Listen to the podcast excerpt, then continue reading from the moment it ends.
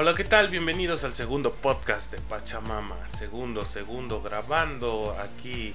Hoy esta deliciosa fruta, verde por dentro y negra por fuera, con un gran hueso. O te tengo una adivinanza para ver si sabes de qué estoy hablando.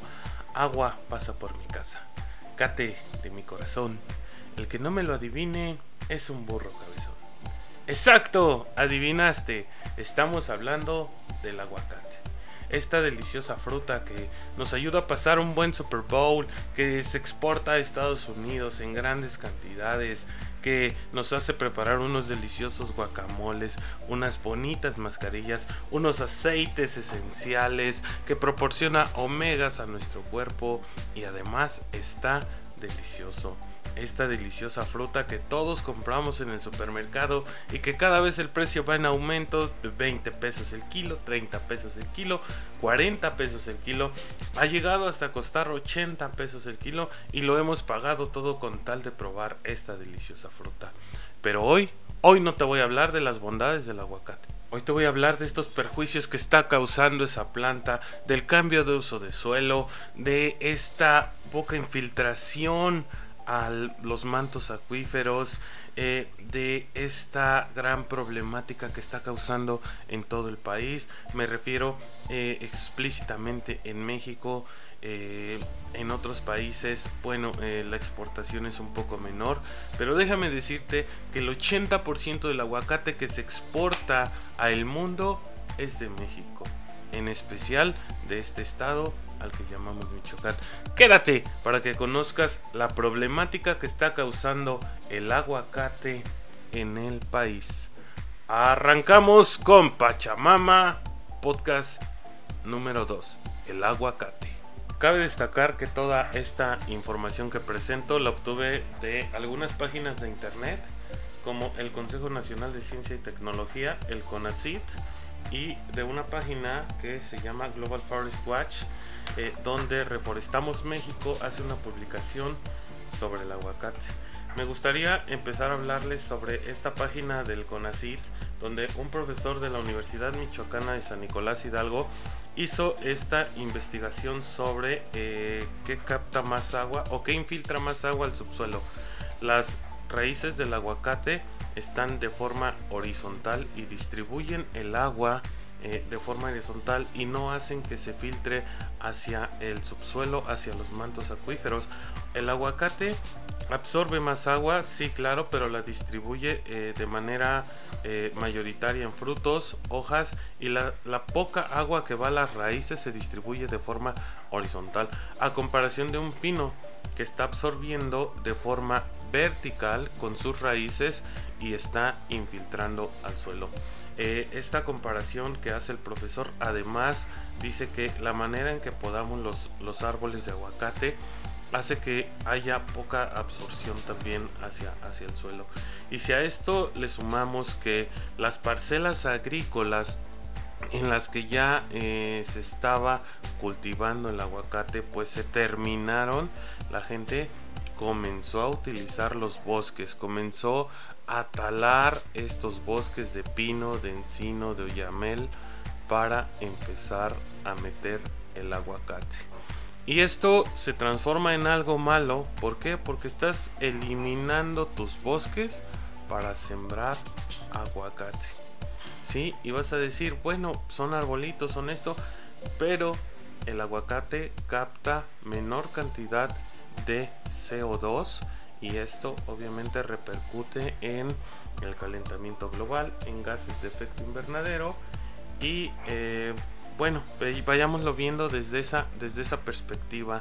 El cambio de uso de suelo, que posteriormente les, les comentaba yo, de 6 a 8 mil hectáreas se están transformando anualmente, pues enfrentamos esta problemática donde va a ser más calor, donde los microclimas que te brindaban los pinos, eh, pues empiezan a desaparecer, donde necesitas más agua, para eh, empezar a regar tus plantas de aguacate y no estás cumpliendo con el ciclo hidrológico, pues desde ahí estamos eh, causando una catástrofe, desde ahí estamos mal, desde ahí estamos viendo pues la problemática.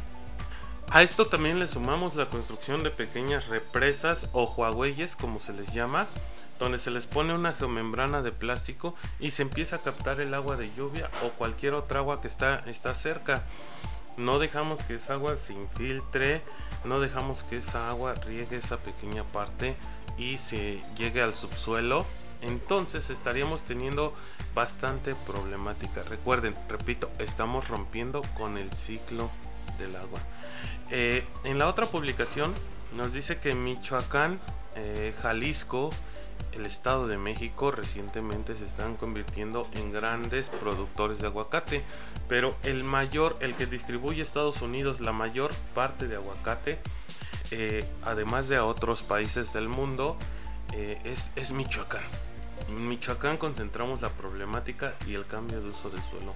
Están dejando de existir estos bosques, estos que nos proveen servicios, además de, los bosques y los servicios ecosistémicos que nos brinda tanto un clima más templado, más agua, nacimientos de agua, eh, flora y fauna eh, diversa, algunos nidos de aves, eh, los estamos desapareciendo con tal de sembrar aguacate. Al final, el llamado oro verde está causando estragos en nuestro país, estragos en la tierra está rompiendo el ciclo hidrológico, eh, no está permitiendo que esto, esta agua que se filtra al suelo llegue a los mantos freáticos y sea distribuida en manantiales, en ríos y así pueda ser que alimente a otras plantas y a otros animales. Los estragos que está causando el aguacate eh, son el cambio de uso de suelo. El cambio de uso de suelo solo es permitido aquí en México por la Secretaría de Medio Ambiente y Recursos Naturales mediante la manifestación de impacto ambiental. Ellos vienen, evalúan si es permisible el cambio de uso de suelo y obviamente cuando tú quitas árboles te estás comprometiendo a una compensación ambiental, eh, resarcir el daño. Pero eh, estamos viendo que gente llega, mata los arbolitos de pino y al matarlos obviamente está sustituyéndolos por aguacate. Sí, el fruto es muy rico, el fruto es súper delicioso, bastante comercial, pero no estás viendo el trasfondo de esta planta.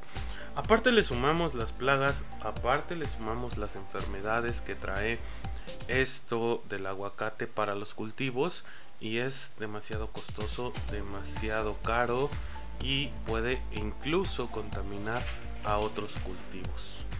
Te voy a leer un poquito de lo que dice este documento sobre el aguacate.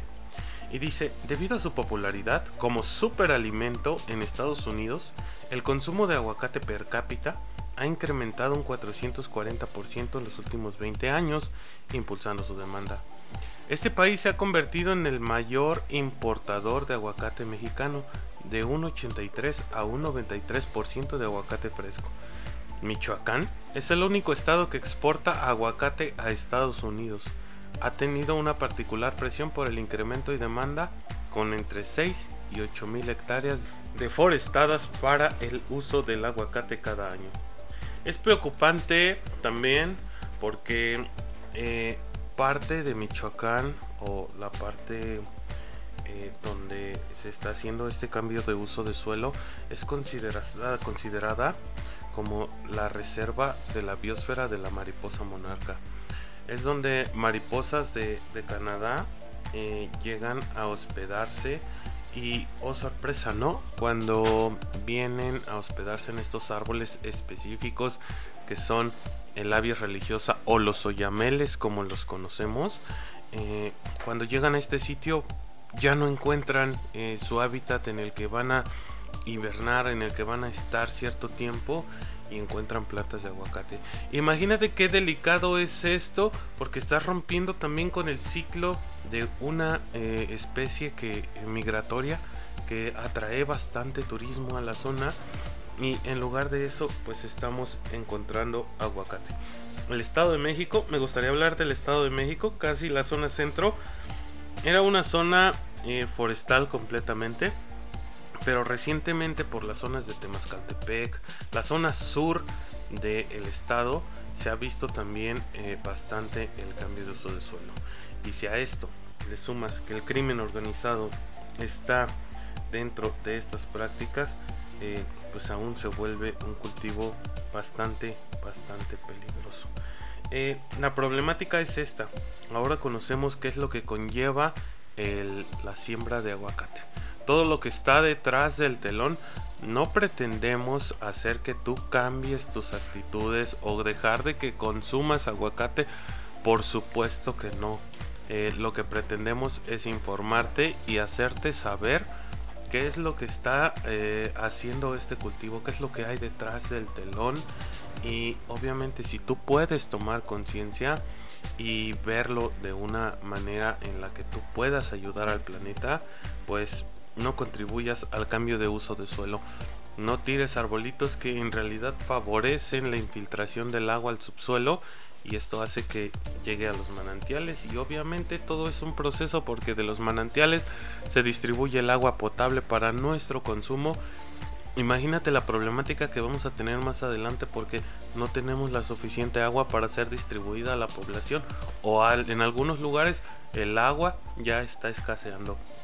Entonces, eh, para que sepas, el aguacate es un cultivo que si se siembra de manera correcta no perjudica, ¿eh? sepámoslo. ¿Y cuál es la manera correcta? Pues en parcelas agrícolas. La manera incorrecta es quitar arbolitos de pino, encino o yamel para sembrar el aguacate. Entonces recordemos que agua pasa por mi casa, cate de mi corazón. Qué delicioso es este fruto, qué rico, pero ya sabemos el trasfondo. Si tú eh, te encuentras con algunas huertas de aguacate establecidas ilegalmente, pues eh, por ahí mándanos eh, una notita, una fotito. No somos la dependencia donde se tienen que hacer estas denuncias, pero obviamente vamos a canalizar tus denuncias hacia, en este caso en México, a la Procuraduría Federal de Protección al Ambiente, que es la Profepa. Ya se han visto algunos casos donde llegan lo que hacen es obviamente tirar estas plantas de aguacate, tirar estas huertas de aguacate, sancionar al dueño por el cambio de uso de suelo que hizo ilegalmente y forzarlo nuevamente a que siembre estas especies de pino porque eh, obviamente en el programa de ordenamiento ecológico territorial o en la distribución de zonas de ejidos y propiedades está establecido como zona de uso forestal. Qué bonito, qué bonito es el aguacate y hablar de esto. Qué delicioso. Yo me he echado algunas tostadas de aguacate en mariscos, en todo, ¿no? En todo lo estamos viendo este boom del oro verde. Y quién no pretende sembrar este tipo de plantas, ¿no? Si económicamente está redituando bastante bien. Eh, pero pues bueno, ahora que conoces los daños que le puede causar el aguacate mal establecido y mal manejado en el medio ambiente, si sabes que hay personas que lo están haciendo, pues obviamente cuelga el teléfono y denuncia para que procedan a hacer estas sanciones a las personas.